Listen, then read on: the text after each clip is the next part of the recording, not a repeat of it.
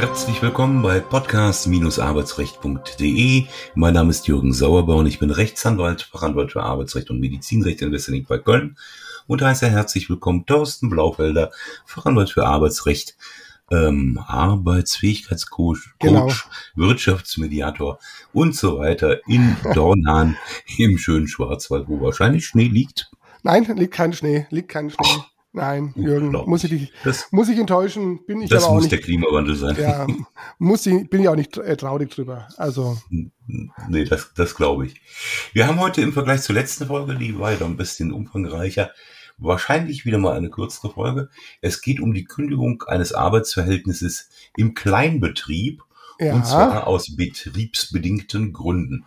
Dazu muss man ja wissen, dass im Kleinbetrieb also alles äh, in, in Betrieben, auf die das Kündigungsschutzgesetz nicht anwendbar ist, ja eine Kündigung nicht äh, auf ihre soziale Rechtfertigung hin zu überprüfen ist, weil diese Regelung keine Anwendung findet. Folgender Fall äh, lag dem Ganzen zugrunde und entschieden hat es das Landesarbeitsgericht Düsseldorf im August 2022. Für die, die es interessiert, Aktenzeichen 3 SA 285 aus 22. Da ging es um die Beendigung des Arbeitsverhältnisses durch eine im Oktober 21 erklärte ordentliche, fristgerechte Kündigung. Die Klägerin war bei der Beklagten seit 2020 als kaufmännische Assistentin beschäftigt und es war ein Kleinbetrieb im Sinne 23 Absatz 1 Kündigungsschutzgesetz. Das heißt, wir hatten weniger als zehn Mitarbeiter, äh, die dort beschäftigt waren. Dann ist im Oktober ähm, zum Monatsende das Arbeitsverhältnis aus betriebsbedingten Gründen, wie es im Schreiben hieß, gekündigt worden. Klägerin erhob Kündigungsschutzklage, ähm, weil sie sagte, diese Kündigung ist treu und sittenwidrig. Da kann man gleich noch was zu sagen. Mhm. Äh, denn die Beklagte habe schon vor der Kündigung durch äh, Stellenausschreibungen Ersatz für die Klägerin gesucht und äh, deshalb lägen diese sogenannten betriebsbedingten Gründe auf die sich der Arbeitgeber berufen hat, gar nicht vor. Zwar muss man im Kleinbetrieb, so die Klägerin, ähm, nicht als Arbeitgeber die Kündigungsgründe angeben, aber wenn sie angegeben werden, dann müssten sie auch der Wahrheit entsprechen. Ansonsten verstoße die Kündigung gegen das Anstandsgefühl aller billig und gerecht Denkenden. Diese antike und antiquierte Formulierung des Verstoßes gegen das Anstandsgefühl aller billig und gerecht Denkenden ist im Grunde die inhaltliche Ausführung der treu- und sittenwidrigen Kündigung. Genau. Dazu muss man vielleicht noch sagen, Sittenwidrigkeit und Treuwidrigkeit, das ist so wie Menschenrechte, wenn dem Juristen nichts anderes einfällt. genau, das ist so die, die, äh, so die Korrektur nach dem Motto, wir haben jetzt ein Ergebnis aufgrund der allgemeingesetzlichen Regelung, gefällt mir irgendwie nicht so richtig das Ergebnis. Wie biege ich das jetzt, ne, wie biege ich das jetzt so hin, dass ich sage, das kann doch, das kann doch nicht so sein und dann wird gern mal der, der 242 BGB oder der 138 BGB rausgeholt und zu so gucken, wir müssen das Ergebnis nochmal in die andere Richtung äh, zerren. Ja, kann also die auch, beiden Normen, die du genannt hast, ja. sind Sittenwidrigkeit und Treuwidrigkeit. Genau. genau. Und es kann natürlich auch gegeben sein. Also das, also das darf jetzt nicht äh, meinen, dass es jetzt irgendwie so lächerlich, soll jetzt nicht lächerlich rüberkommen, aber ganz und gar es nicht. Ist, aber es ist, ist halt oft dann so der, ist irgendwie so der, der letzte Versuch mit der Brechstange ähm, ein für, für die eine Seite erfreuliches Ergebnis herbeizuführen. Das kann im Einzelfall funktionieren, ist aber ein dickes Brett, was man da bohren muss. Und so war es ja auch beim Fall hier mit der Klägerin, die ja durchaus, also wenn ich jetzt wüsste, ich arbeite in einem Betrieb, das ist ein Kleinbetrieb, da kennt man sich ja viel besser als in einem großen Konzern und ich bekomme dann mit, äh, es wird schon für meine Position eine Nachfolge gesucht. Äh, da weiß ich ja schon, äh, was auf mich zukommt, äh, dass es also meine Tage gezählt sind.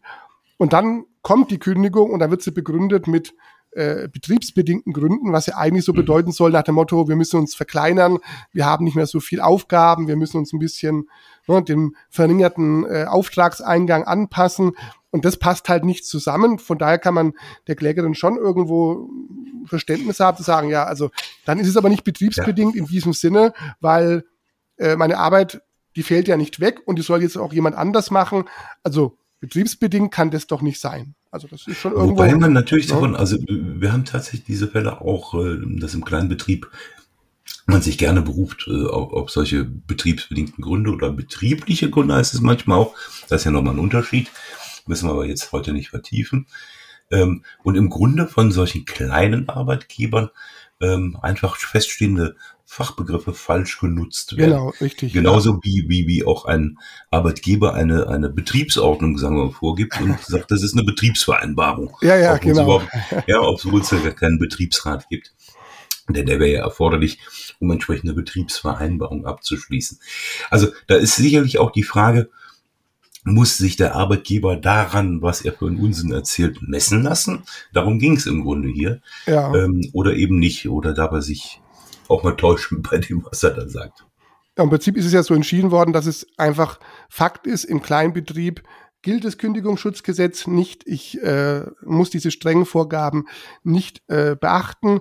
Und im Kleinbetrieb muss ich nur einen vernünftigen Kündigungsgrund äh, äh, haben.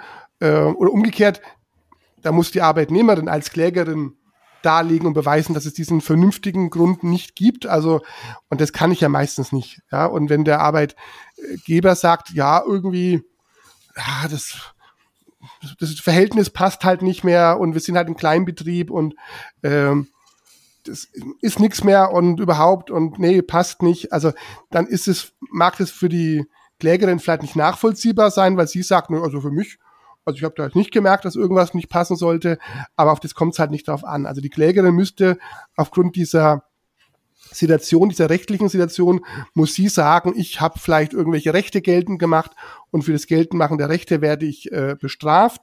Das wäre dann ein Verstoß gegen ein Maßregelungsverbot.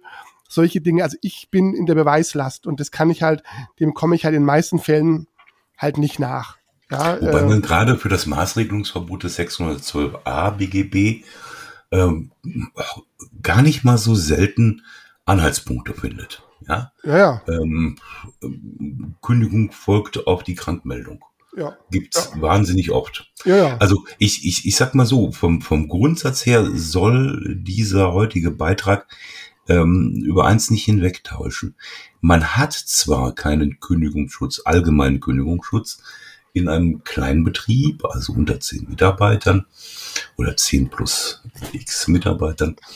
Ähm, aber ähm, es lohnt sich trotzdem, und das ist jetzt nicht irgendwie ähm, Marketingmaßnahme, um uns Beschäftigung zu bringen, ähm, trotzdem mal mit einem Anwalt darüber zu reden. Ähm, weil es Fall, ja. gelegentlich dann zumindest auch Sinn machen kann, Klage zu erheben. Ähm, und sei es nur, dass man äh, Anhaltspunkte dafür hat, dass es sich lohnen kann, ähm, aufgrund der Klage gegebenenfalls dann doch über eine wie auch immer geartete Abfindung oder sonstige ein Handgeld, sagen wir mal, zu reden. Ja, man, ja, muss genau. man natürlich gucken, ob das wirtschaftlich sinnvoll ist. Ja, ja auch wirtschaftliche Beratung gehört beim Anwalt natürlich dazu. Äh, das soll ja nicht mehr kosten, als äh, potenziell rauszuholen ist. Aber das ist eigentlich selbstverständlich. Ja, ich, meine, ich denke mal, es kommt vielleicht auch darauf an, wie lange das Arbeitsverhältnis bestanden hat. In dem Fall, der hier entschieden worden ist, waren es ja nicht mal zwei Jahre. Also ja. ein Kleinbetrieb genau. und ein Kleinbetrieb und dann eine relativ kurze äh, Zeit. Ähm, ich glaube, der Fall würde vielleicht auch ein bisschen anders nochmal ausschauen, wenn jetzt vielleicht die Klägerin dort seit 20 Jahren beschäftigt äh, gewesen wäre würde nichts an der Tatsache ändern, dass das Kündigungsschutzgesetz dann immer noch nicht Anwendung findet, auch wenn sie 20 Jahre beschäftigt ist, aber vielleicht auch, ne, aber das ist nochmal ein, ein, anderer Punkt, also da würde ich noch es eher... Es lohnt sich zumindest genauer hinzugucken, genau. ob es nicht vielleicht Treu- oder Sittenwidrigkeit genau. äh, gibt oder eben äh, den äh, Verstoß gegen den 612a. Genau, also es gibt also, ja. und deswegen, und allein die Tatsache, dass vielleicht der Arbeitgeber merkt, oh, jetzt wird da geklagt oder, oder, oder es gibt einen Prozess und ich muss mich dem stellen und oh, ne? also, äh, also zu merken, oh, das ist jetzt doch eine lästige Geschichte und ich dachte doch, äh, äh das ist alles so easy hier im Kleinbetrieb. Nein, ist es halt nicht unbedingt. Also ich, äh, äh, aber von daher muss ich halt klagen und wenn ich die Klagefrist von drei Wochen halt versäume, weil mir jeder eingeredet hat von außen, hast ja eh keine Chance, lass es bleiben. Ja, dann ja. kann es wirklich zu spät sein. Also ich denke, dass eine Prüfung lohnt da auf jeden Fall. Ähm, aber man sollte eben, was vielleicht etwaige Abfindungszahlungen angeht, also da hängen halt, also dass man jetzt nicht meint, also ne, hier bin seit 20 Jahren beschäftigt, also da will ich schon hier 0,15 Gehälter haben oder mindestens 8. Also da schon ein bisschen, ne, da sind die Hürden schon ein bisschen andere. Aber sag mal so, wer es nicht versucht, wer es nicht wagt, äh, aber klar, man muss auch immer die Wirtschaftlichkeit berücksichtigen. Wer trägt die Kosten des Rechtsstreits? Ähm, bin ich vielleicht rechtsschutzversichert oder nicht? Das sind so Punkte, die muss man halt berücksichtigen. Ja, aber äh, mhm. zu früh aufgeben, weil jeder sagt, hast du eh keine Chance. Nö, also da habe ich schon in der Praxis Erfahrung gemacht, wo man gemerkt hat, gut, dass man geklagt hat. Ja. Ähm, man hat doch noch was rausge ne, man hat doch noch was rausgeholt. Und selbst wenn es vielleicht nur eine, eine kleine Abfindungszahlung ist, aber die Gewissheit, dass ich ein gutes Zeugnis bekomme. Ja, äh, genau. Wenn ich schon vor Gericht bin, wir haben ja in der letzten Folge drüber gesprochen, ähm, dann kann ich ja in so einem Vergleich alles aufnehmen, was ich noch regeln will. Vielleicht geht es noch darum, dass der Arbeitgeber mir noch eine Inflationsausgleichszahlung zubilligen möchte ähm, oder andere Dinge, also man kann dann drüber reden. Wenn ich nicht Oder ganz viele Überstunden oder Urlaub. Ja, genau, ist. Urlaub, vielleicht Urlaub, Überstunden, die können ja auch streitig sein.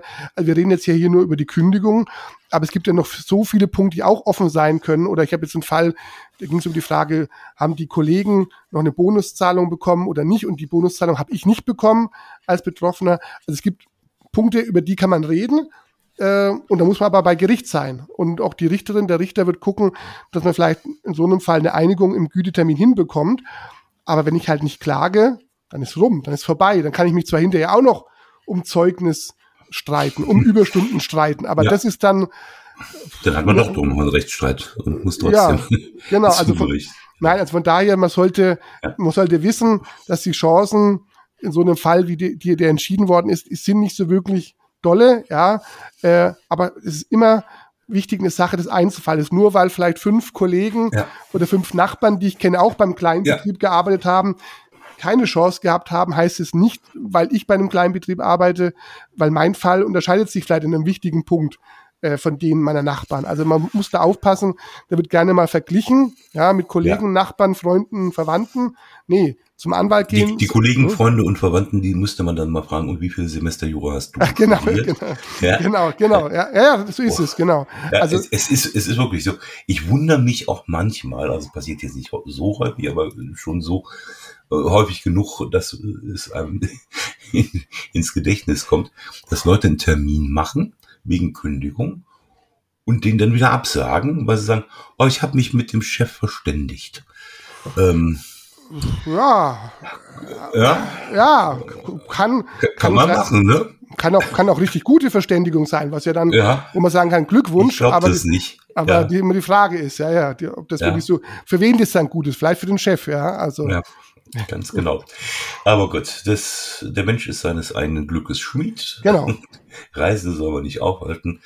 Ähm, Erfolg hat das Ganze hier, ich glaube, wir haben es eben schon angedeutet, äh, in dieser Rechtsstreitigkeit, über die wir gesprochen haben, die Aufhänger für unsere heutige Folge war, äh, keinen gegeben, sowohl Arbeitsgericht als auch Landesarbeitsgericht haben äh, die Klage abgewiesen und eine Revision nicht zugelassen. Ja.